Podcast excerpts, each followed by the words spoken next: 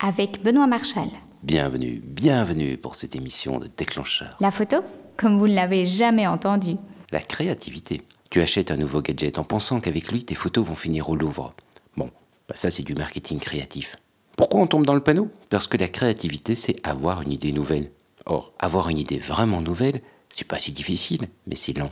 C'est tellement facile d'ailleurs quand tu étudies la créativité, c'est le seul examen, mais le seul examen où tu peux inventer les réponses. Mais pour avoir une idée créative, il faut d'abord épuiser toutes ces vieilles idées pas créatives. Et avec Flickr, on doit aussi épuiser toutes les vieilles idées pas créatives des autres. C'est un long chemin, mais on n'y coupe pas. Je m'étais acheté un GPS pour qu'il me conduise directement à la créativité, et il n'y avait pas les bonnes cartes. Pour être franc, je suis, on va dire, jaloux de voir une photo créative. En un centième de seconde, il a fait le mec.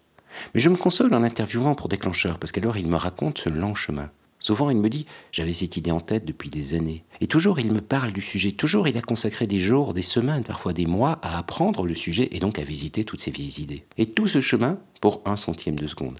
Je dis souvent que ce qui est formidable en photo, c'est qu'il n'y a pas d'angoisse de la page blanche. Il suffit de déclencher pour faire une photo. Mais faut être honnête, souvent c'est une vieille photo. Même avec le dernier filtre à la mode, c'est une vieille photo. Ça peut être une bonne photo, parce qu'heureusement, il ne faut pas qu'une photo soit créative pour être bonne. Donc il ne faut pas la jeter, et surtout, il ne faut pas se décourager, il faut continuer sur le chemin. Et si vous êtes impatient? Eh bien, si vous êtes trop impatient pour être créatif, il vous reste les idées toutes faites.